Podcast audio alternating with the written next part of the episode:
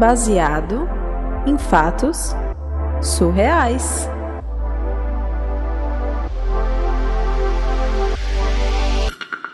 Tem um caos pra contar pra gente, né?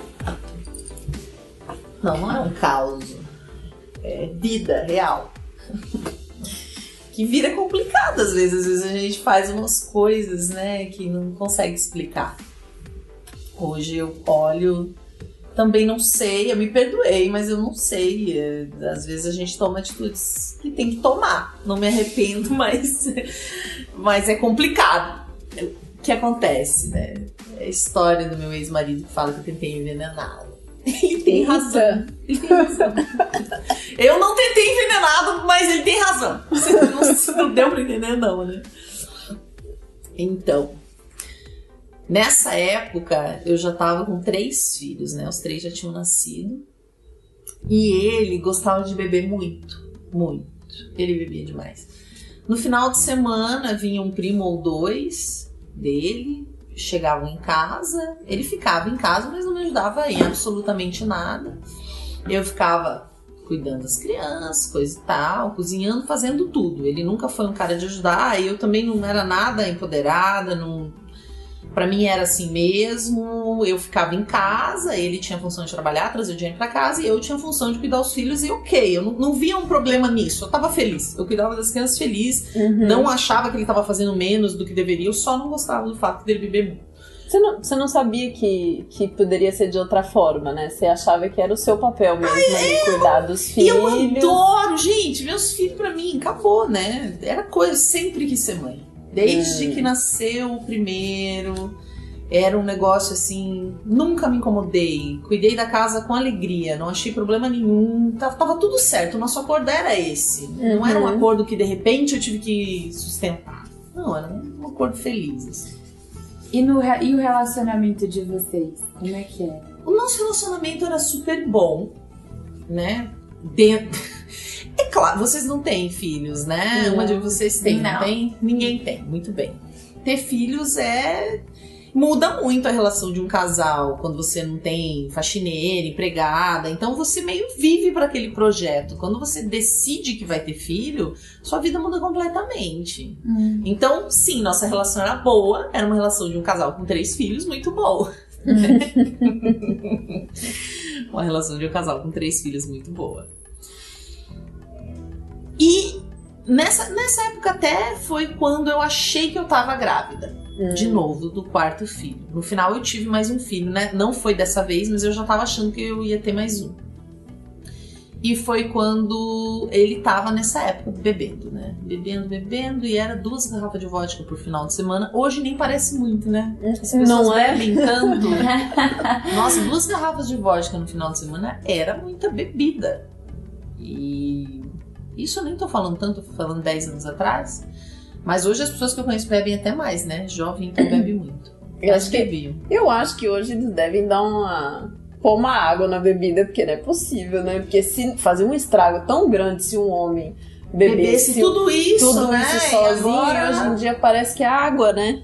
Talvez lá. acho que as pessoas também começam a beber mais cedo em maior quantidade. A gente não bebia tanto, até porque era caro, não era um hábito assim beber tanto. A não ser que a pessoa fosse bêbada mesmo, né? Tivesse um problema, né? fosse alcoólatra. E ele começou com essa coisa, ele já tava nesse ritmo de alcoólatra. E eu lá cuidando de todo mundo, ele bebendo, eu cuidando de todo mundo bebendo, isso começou a me dar na, na telha, eu não tava aguentando mais. E era uma coisa que as vizinhas já sabiam, eu reclamava para as minhas vizinhas, reclamava para as minhas amigas, quem ia lá em casa sabia. Não é assim também, a gente cria três filhos sozinha, porque sempre você tem ajuda, né? De uma irmã, de uma amiga, de uma vizinha, tem sempre uma mulher, graças a Deus, dando uma força. Até que um dia eu tava nessa, assim, eu não tava aguentando mais, eu não sabia o que fazer, porque eu gostava muito dele, mas o fato dele beber que me atormentava. Hum. Que foi a própria irmã dele numa visita pra mim. Eu não sei, acho que a família também acredita que é nossa responsabilidade cuidar daquele cara, né? Uhum. A gente acredita que é nossa Ixi. responsabilidade, a família acredita muito A mãe, então, sempre que me acha. falou, que me falou que ali perto tinha um japonês que tinha uma solução, né? Era o japonês da farmácia. A gente sempre ia nessa farmácia desse japonês e que ele tinha uma solução. Que ele tinha um tal do pó branco. Não sabia o que que era, um pó branco que ajudava as pessoas a parar de beber. Era só tomar que a pessoa não bebia mais. Meu Deus. Imagina, meu mundo tocou uma música dentro da minha cabeça, o céu se abriu, Deus estava falando comigo, não tive a menor dúvida. Segunda-feira, tava lá eu no, no japonês, lógico. japonês. Cheguei lá, falei, olha, o meu problema é que meu marido bebe demais, eu não sei o que fazer e tal. Ele falou, não, tá aqui, o pó branco. Ela mentiu, né? Santo pobre. Ela falou a verdade. Você não Nem teve te nem coragem o que, que que era. Não, nem Coragem não. Barba- Curiosidade. Não, não, não, não. Eu queria saber o que ele fazia. Ele explicou. Ele falou: ó, ele vai tomar, vai dar umas placas no corpo, tipo umas manchas assim. Talvez ele tenha dor de estômago, um pouco de enjoo, e ele não vai conseguir beber, ele não vai beber mais nunca mais. Naquela época, a internet. Ah, não, não. Ah, Com três filhos. Eu me Não, falo meus você filhos, nem né, pensou minha vida, um. Não, Google. não, na nem pensei. E a questão ali era que era só. E era uma coisa assim. Ela recomendou.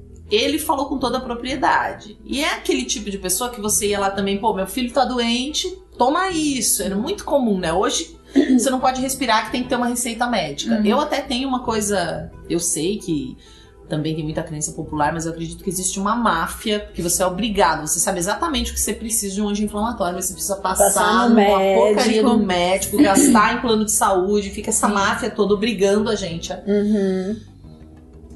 Apesar de ser um pouco contraditório com a minha história isso, eu acredito que sim, que o cara formado pode dizer ali brevemente um diagnóstico. Uhum. Mas peguei de boas, peguei o pó, levei pra casa e eu precisava misturar na comida. Beleza, chegou o final de semana, o primo chegou, sentaram, vendo o jogo e bebendo vodka. Sempre a mesma coisa. E eu não podia falar nada. Fiz a comida, falei, vou servir vocês, porque eu tinha que dar tudo na mão, né? Ah, É igual criança. Vai comer tudo bonitinho. Ele até nem queria. Sabe o que, que eu fiz? Hum. Falei, gente, como que eu disfarço esse pó branco assim? de- de- eu- porque a minha maior angústia, o meu nervosismo era que ele percebesse. Então, ou que alguma criança comesse aquilo sem querer. Então, eu Sim. fiquei guardando no meio das minhas calcinhas o negócio. Meu, ninguém vai ver.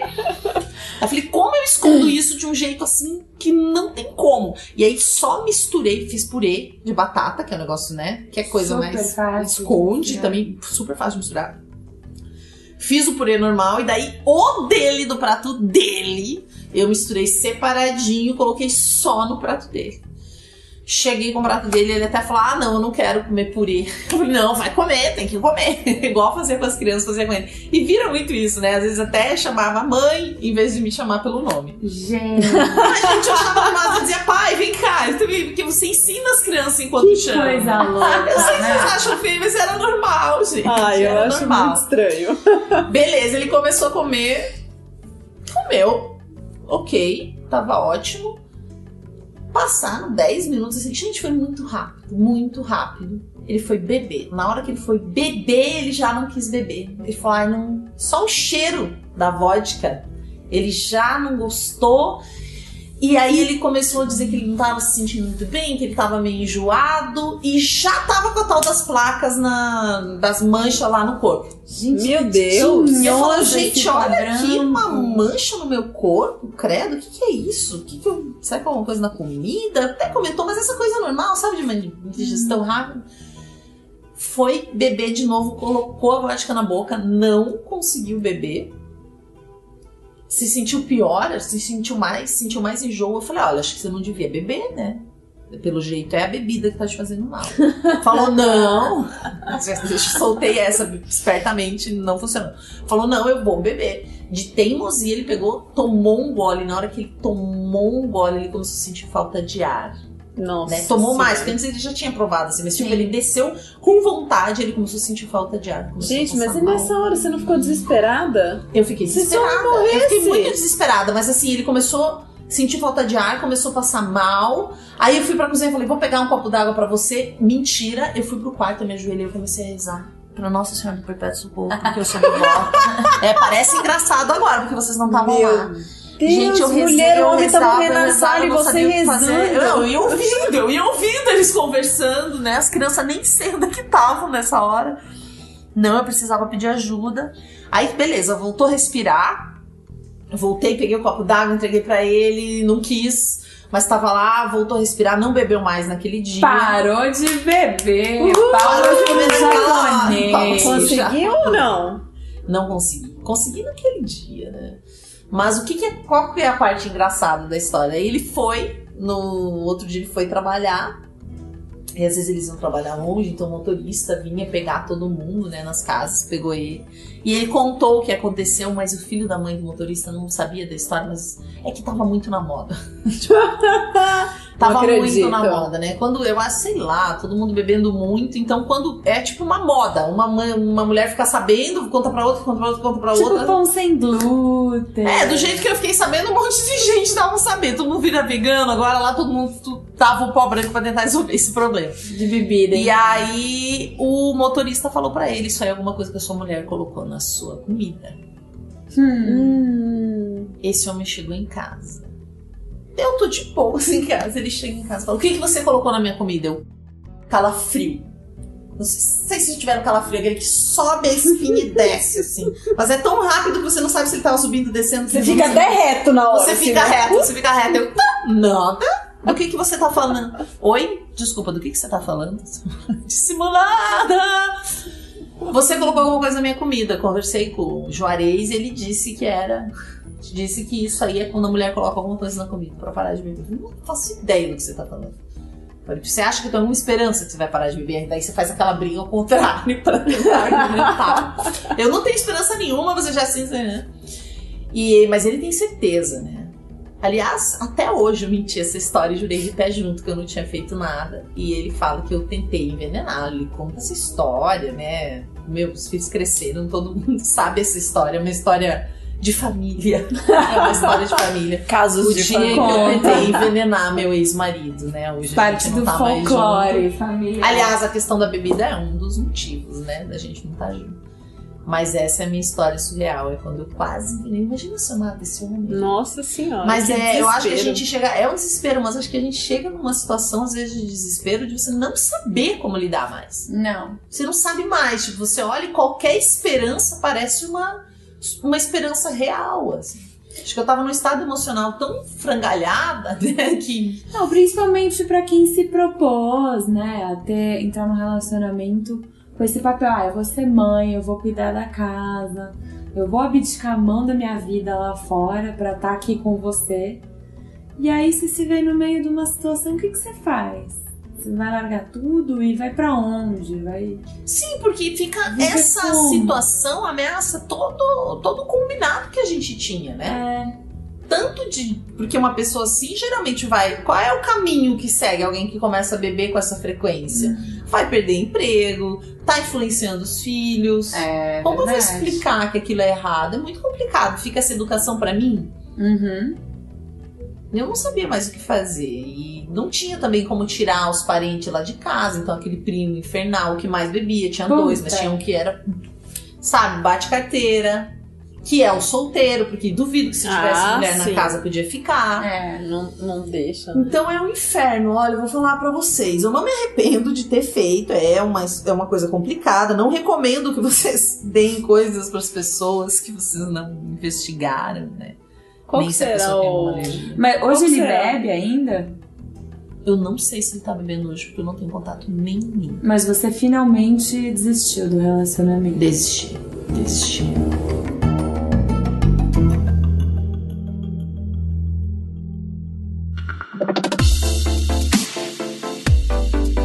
Será que quando você escolhe terminar um relacionamento com uma pessoa que tem um problema como esse de bebida ou qualquer outra coisa semelhante, você está realmente desistindo do relacionamento? Ou será que você está apostando em alguma outra coisa, uma coisa mais importante, apostando em você? E nessa situação, mais ainda, apostando nos seus filhos, em oferecer um lar melhor, uma educação melhor, um ambiente melhor para eles. Esse foi o quarto episódio do Baseado em Fatos Reais. E como vocês perceberam, essa história não foi uma história de sexo, não foi uma aventura muito louca em alguma praia paradisíaca. Muito pelo contrário, essa foi uma história bastante curiosa e uma história que faz parte da vida real de muita gente. Aqui a gente quer contar todo tipo de história, porque a nossa vida é feita de momentos muito bons, momentos tristes, momentos difíceis, momentos de desafio, momentos de curtição, momentos de nada. A nossa vida é feita de muitos momentos. E são esses momentos transformados em fatos surreais que vão dar recheio para o nosso programa. Se você tem uma história e quer compartilhar com a gente, bfsurreais@gmail.com ou facebook.com barra baseado em fatos surreais. Você pode mandar essa história em texto, você pode contar meia dúzia de, de coisas numa mensagem pelo chat do Facebook, você pode gravar um áudio e mandar pra gente. Você pode bater um papo, você escolhe. Você conta a sua história surreal e a gente aqui do outro lado vai adicionar algumas coisas, vai usar a nossa criatividade. Pode ser que a gente mude o final, pode ser que a gente mude o meio, pode ser que a gente acrescente um elemento. A gente vai transformar a sua história e vai recontar ela por aqui. Você não precisa se identificar, mas se você quiser e se você tem um trabalho e quer relacionar essa sua história ao seu trabalho, a gente faz isso também. Então não perde tempo e manda a sua história pra gente. E se você tá gostando do projeto, entra lá no iTunes, faz uma recomendação do podcast. Manda o link do SoundCloud para as pessoas que você conhece, curte, compartilha, encaminha a página, recomenda. Vamos espalhar essa ideia. Se você tem algum comentário, sugestão ou crítica, manda bala que a gente também quer ouvir. A gente aprende toda semana com vocês, com a gente e nesse processo de releitura das histórias. Até a próxima semana!